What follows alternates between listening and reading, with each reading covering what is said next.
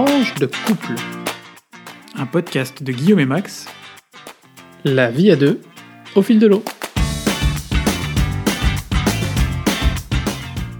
Bonjour et bienvenue dans ce quatrième épisode de notre podcast Tranche de couple. Aujourd'hui, notre épisode est intitulé Fourberie et diplomatie. On vous en dira un peu plus dans les rubriques à venir. Qu'est-ce qui s'est passé cette semaine, Guillaume? Cette semaine, j'ai retenu une première information qui a été euh, reprise euh, plutôt pas mal dans les médias euh, français et belges. C'est les émeutes qui ont lieu en ce moment au Chili. C'est des émeutes qui sont parties en fait d'une ce qu'on trouverait assez banal ici, une banale augmentation des prix d'un certain nombre de services publics, et notamment les prix du ticket de métro à Santiago du Chili. Euh, augmentation qui a eu lieu au début du mois d'octobre et qui a donc déclenché un mouvement de protestation. C'est un mouvement de protestation qui n'a pas vraiment de comment qui n'a pas vraiment de tête, qui a été vraiment qui venait a priori vraiment de comme une révolte populaire. Euh, et c'est malheureusement euh, un mouvement qui est aussi lié à des situations de pauvreté parfois extrêmes euh, là-bas et d'une grande partie de la population pour lesquelles même augmenter un ticket de métro de quelques centimes, ça représente euh, une très grosse somme. Il faut savoir que au Chili, en moyenne, euh, le coût mensuel sur euh, des transports en commun est de 15% d'un SMIC, l'équivalent d'un SMIC là-bas, ce qui est beaucoup plus que dans d'autres villes d'Amérique du Sud où ça ne dépasse pas forcément les 10%, par exemple Buenos Aires, Mexico ou Lima. Euh, voilà, au-delà de ça, euh, il y a eu euh, probablement des incidents des côtés à la fois du côté des manifestants et des forces de l'ordre. Malheureusement, il y a aussi eu euh, une quinzaine de morts, quasiment 300 blessés et un certain nombre d'arrestations. Ça n'est pas sans rappeler ce qui s'est passé, euh, ce qui se- s'est passé, ce qui en France il y a quelques mois avec les gilets jaunes.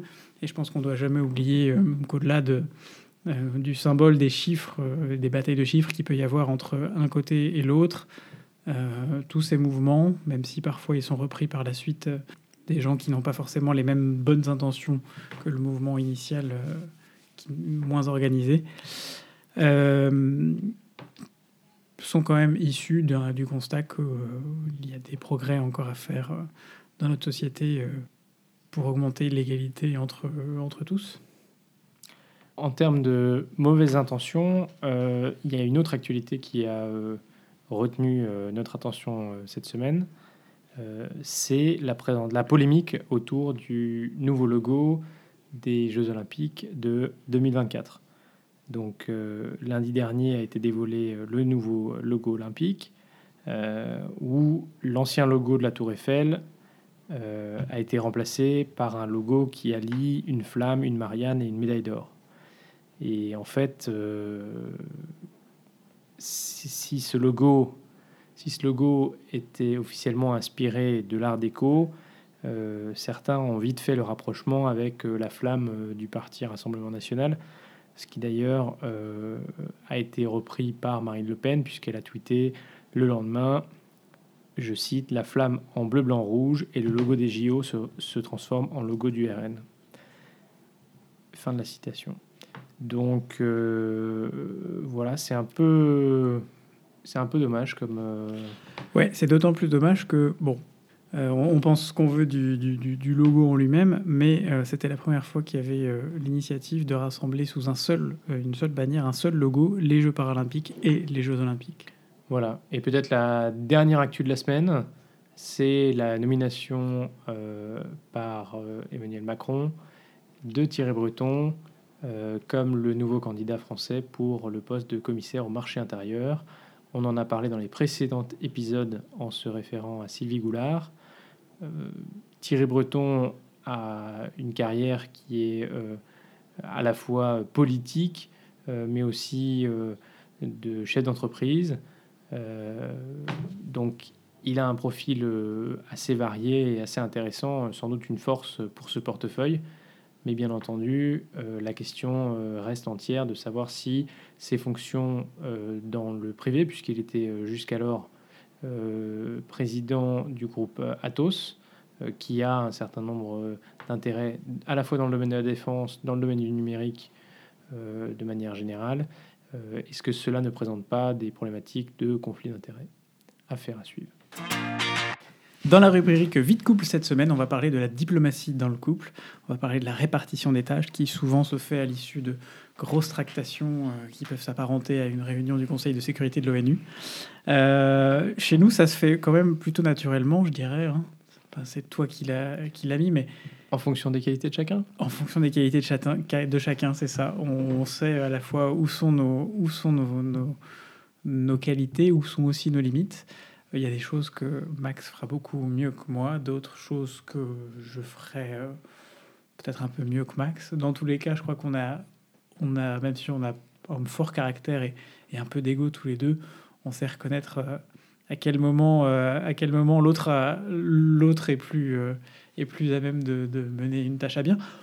Moi, je m'occupe assez bien des, des, tâches administratives, des choses un peu, un peu rébarbatives voilà, je laisse plutôt à Max des questions de voiture, des questions de, de petits travaux dans la maison. C'est chacun son domaine. Je sais pas ce que tu en penses. Ouais, ouais. Euh, mais même, je trouve que à la limite, euh, peut-être qu'on fera euh, un point cuisine une fois dans un prochain podcast.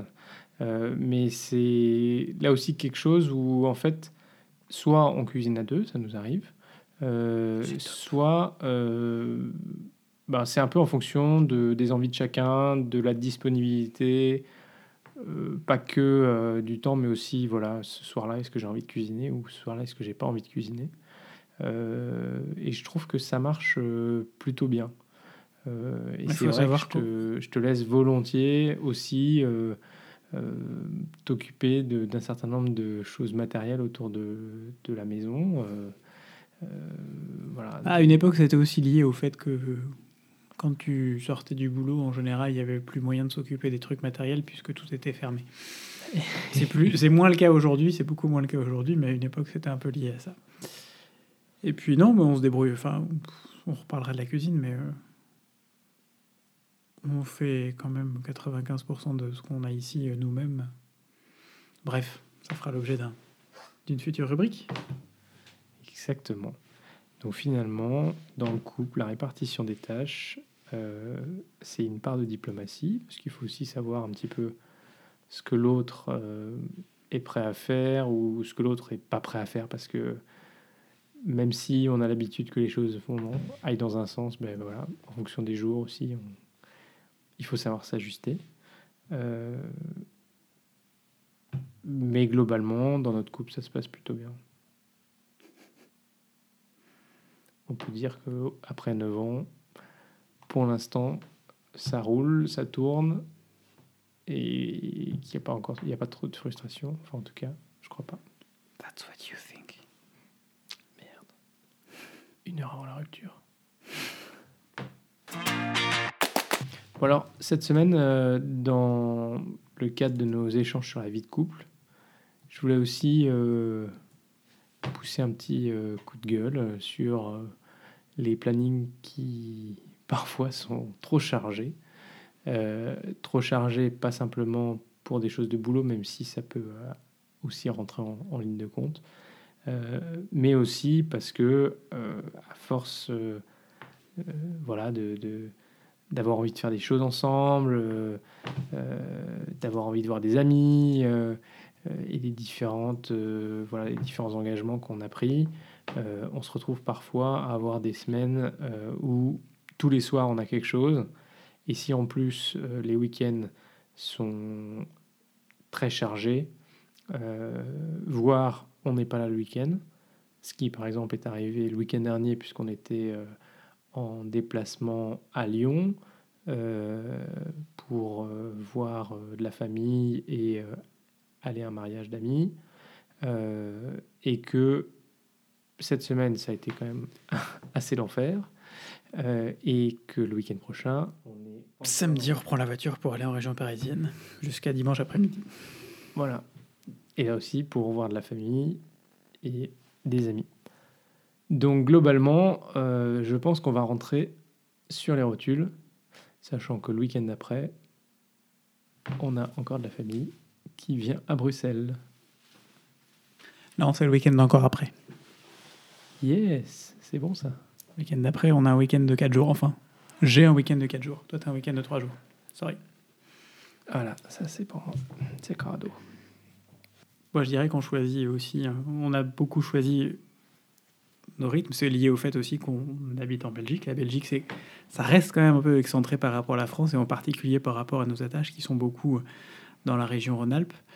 Et euh, voilà, on a fait un choix de venir en Belgique. Si on, si on veut maintenir les liens euh, au niveau où ils sont, euh, ils sont actuellement, effectivement, il faut faire le choix de, de se déplacer davantage et, euh, Mais et de un- passer plus de temps dans les transports ou dans la voiture pour, euh, pour, pour partir. Mais c'est vrai que c'est un vrai défi parce que euh, ben voilà, quand on va passer un week-end quelque part, euh, en général on connaît plein de monde dans cet endroit, mais si on veut passer un peu de temps de qualité et pas passer de porte en porte, euh, il faut faire des choix. Et du coup, euh, c'est On ne voit pas tout le monde, mais on vous aime tous. Voilà, mais c'est pas toujours, euh, toujours simple. euh, euh, voilà, mais ça va, comme tu le dis, avec le fait d'habiter un peu loin. Et Après, parfois, il y a des façons naturelles de, de sélectionner aussi. Quand il y a, en ce moment, il y a plein de bébés qui arrivent. Donc on se dit que les, ce sera des gens qu'on essaiera de voir aussi en priorité. Comment va la Belgique, euh, Guillaume? Ah, écoute, euh, la Belgique n'a toujours pas de gouvernement, euh, au dire des, médias, surtout, euh, surtout en France. En réalité, je nuancerai un peu ce propos, puisque euh, c'est pas pas tout à fait vrai. La Belgique a en réalité un gouvernement. En fait, le 21 décembre 2018, le gouvernement de l'époque, qui était dirigé par Charles Michel, a démissionné pour éviter d'être mis en minorité à la Chambre, euh, l'une des deux euh, assemblées euh, belges. Et le roi les a chargés à ce moment-là de, euh, d'expédier les affaires courantes jusqu'à la nomination d'un nouvel gouvernement. Donc ça, l'idée du planning à l'époque, c'était que donc on était le 21 décembre 2018. Les élections euh, ont eu lieu le 26 mai 2019. C'est donc autour de mai 2019 la Belgique ait de nouveau un gouvernement. Sauf que, pour revenir à ce qu'on disait dans un épisode précédent, euh, en Belgique, tout est art de compromis et tout est surtout art de négociation, diplomatie entre les différentes cultures, les différentes régions, les, différents, euh, euh, les différentes communautés, en particulier la communauté francophone et la communauté néerlandophone, quasi exclusivement en fait. Et donc le 26 mai, c'était il y a quasiment euh, cinq mois, six mois. Et depuis six mois, nous n'avons toujours pas de gouvernement. Il y a toujours, par contre, un gouvernement d'affaires courantes qui gère un certain nombre d'affaires euh, les plus urgentes sans prendre de décision, sauf là, c'est un gouvernement qui a été obligé de prendre euh, des décisions euh, qui sortent du champ normalement d'application d'un gouvernement d'affaires courantes, mais on comprend pourquoi. Par exemple, la nomination du commissaire européen pour la Belgique, en la personne de Didier Renders, un vieux briscard de la, de la politique euh, en Belgique, qui était notamment ministre des Affaires étrangères, ministre de la Défense. Il a fait pas mal de, il, a, il a tiré pas mal de postes euh, gouvernementaux et qui va donc devenir euh, commissaire européen dans quelques semaines, on espère, puisque le, la commission Juncker s'arrête au 31 octobre. Tu m'arrêtes si je dis une bêtise? Non, en fait, avec maintenant la, date- la date de, de rentrée en fonction de la nouvelle équipe du nouveau collège de la commission est maintenant prévue au 1er décembre. Ah, l'affaire Goulard a fait des, Bah, pas que Goulard, en fait, hein, puisqu'on en avait parlé la dernière fois, les Roumains et euh, les Hongrois, effectivement, euh, doivent encore nommer leur euh, commissaire. Euh, Voilà, voilà. Donc la Belgique n'a pas de gouvernement, mais elle a quand même un gouvernement qui gère les affaires courantes. Et comme on l'avait déjà dit, c'est déjà arrivé dans le passé et ça marche plutôt bien. Fourberie et diplomatie, ça s'applique aussi euh, à la recherche de prêts immobiliers. Tu veux nous en parler un peu? On vous avait dit la dernière fois euh, qu'on avait trouvé une perle rare. euh, et depuis, effectivement, donc, on a fait une offre sur cette maison qui a été acceptée. Et donc maintenant, on se trouve dans la période que ceux qui ont fait leur premier achat connaissent bien. C'est celle de- d'essayer de trouver les meilleures conditions bancaires pour euh, faire un prêt. Et c'est vrai qu'on a plutôt de la chance puisque aujourd'hui, les taux d'intérêt sont quand même extrêmement bas. mais finalement, essayer de trouver un crédit immobilier, c'est un peu faire du shopping. Parce que quand on croit qu'on a obtenu un super taux, qu'on ne peut pas vraiment aller plus bas, mais en fait, bah non. donc, nous, par exemple, euh, on a eu euh, un courtier avec lequel on a travaillé euh, qui nous a vraiment fait une super proposition, mais qui nous a un peu pressé en nous disant qu'il fallait absolument qu'on sécurise le taux qu'il nous proposait, en, indiquant que voilà, les taux étaient révisés toutes les semaines, qu'on était en fin d'année, et donc qu'il voyait les, taux monter. Donc il était absolument important de, de signer la demande d'offre afin de finalement de, sécuriser le taux qui était proposé. Euh, on a eu quelques doutes euh, quand même d'aller aussi vite parce que c'est notre premier achat et tout ça, mais on l'a fait. Et euh, a posteriori, pour se rassurer, on a quand même été consulter d'autres banques. et c'est là où on s'est rendu compte qu'en fait, bah, il y avait quand même moyen de tirer les prix un peu plus bas. Finalement, on en est à un stade où nos parents ont emprunté à des taux qui dépassaient parfois les 10-15%. Aujourd'hui, on, ils se battaient pour des points de pourcentage de taux. Aujourd'hui, on se bat davantage pour des, pour des demi-points, voire des quarts de points, voire des, centimes de points de, de taux. Euh. Mais en tout cas, sachez que à la fin, c'est quand même vous qui vous engagez, c'est vous qui payez. Et donc, euh, vous ne faites pas avoir. Prenez le temps de regarder sans stress. C'est vrai, peut-être que les taux vont bouger.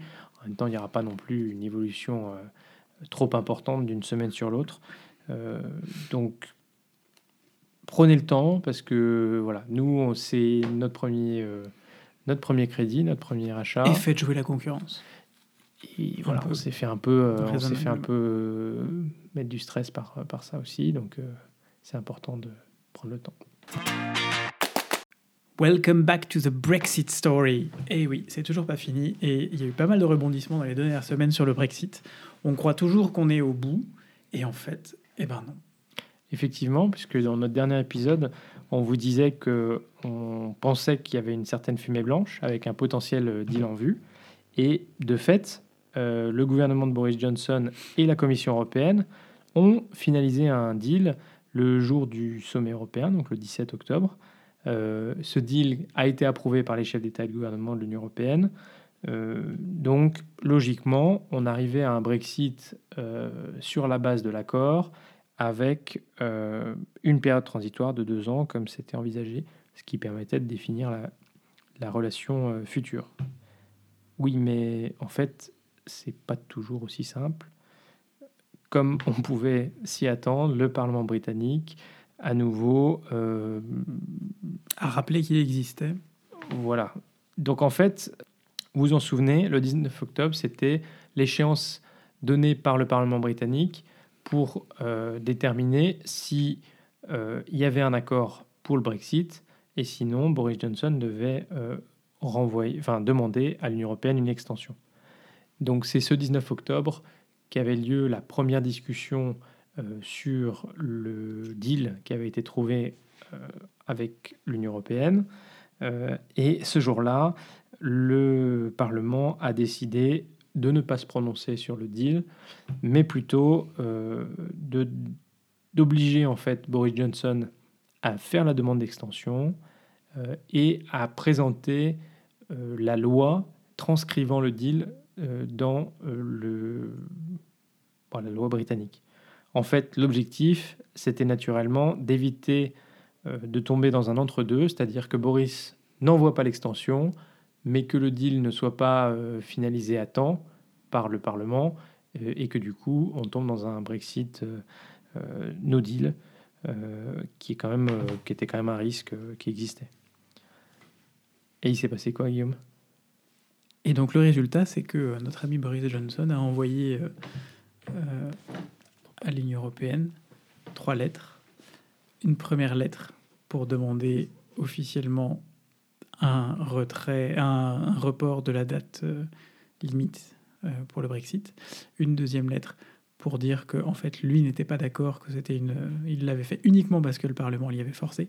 Et une troisième lettre qui était, si mes souvenirs sont bons, celle du représentant du, de l'ambassadeur du Royaume-Uni auprès de l'Union européenne, qui euh, soutenait qu'effectivement euh, euh, le, gouvernement britannique actuel n'était pas en faveur d'une prolongation du, du Brexit, de la date du Brexit. Et d'ailleurs, la lettre demandant le Brexit n'était pas signé. Donc euh, voilà, ça vous témoigne un peu l'état d'esprit. On n'a jamais vu ça. À, l'ère des signatures en PDF, franchement, on oublie pareil. Voilà, donc ça c'est euh, Boris euh, qui demande son extension. Et pendant ce temps-là, donc les discussions au Parlement continuent, puisque les députés, en fait, dans les discussions qui ont lieu cette semaine, se sont plaints qui n'avait pas eu, qui n'avait pas assez de temps en réalité pour discuter euh, l'accord. Sachant que les discussions de l'accord, naturellement, pourraient arriver à des modifications de cet accord, alors que on sait que euh, c'est, ce serait extrêmement compliqué à nouveau de modifier, euh, de modifier le, les termes de l'accord. Donc finalement, pour Boris, c'est plutôt une situation win-win. Soit on arrive à un no deal, euh, soit euh, il vient de, donner un peu comme ultimatum aux députés, s'il y a une extension de l'Union européenne, alors je convoque les élections le 12 décembre, en fait, ce qui lui permettrait d'avoir une majorité plus importante, ou en tout cas d'avoir une majorité conservateur au Parlement, et donc de sortir de l'Union européenne soit en validant le deal, euh, soit euh, en sortant directement, puisque le Parlement euh, le voterait. Donc ça renforcerait sa légitimité et son objectif de sortir de l'Union européenne au plus vite. Donc cette semaine, je vais vous parler d'un petit bijou, une bande dessinée. Je me suis mis, il faut dire, à acheter pas mal de livres de bande dessinée ces derniers temps. On a un peu l'impression que tu as pris en compte le fait qu'on allait avoir une belle bibliothèque dans notre nouvelle maison. Ah oui, j'ai toujours rêvé de ce mur bibliothèque. Mais bon, ça, je suis sûr qu'on trouvera l'occasion d'en reparler dans un autre podcast. Donc, je voulais vous parler de euh, bande dessinée qui s'appelle Les Indes Fourbes. Les Indes Fourbes, c'est une bande dessinée qui est donc sortie au mois d'août, euh, qui est scénarisée par Alain Hérol et dessinée par euh, Juanro Guarnido.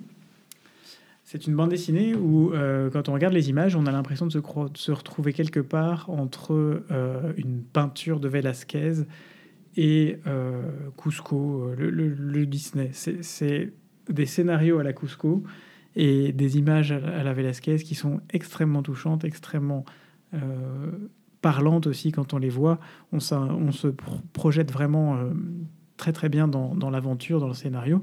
Au-delà du fait que ce soit un scénario palpitant qui tourne autour de Dom Pablo de Segovie au, 17e, au 16e siècle, pardon, en Amérique du Sud, dans les Indes, les Indes espagnoles, les Indes occidentales.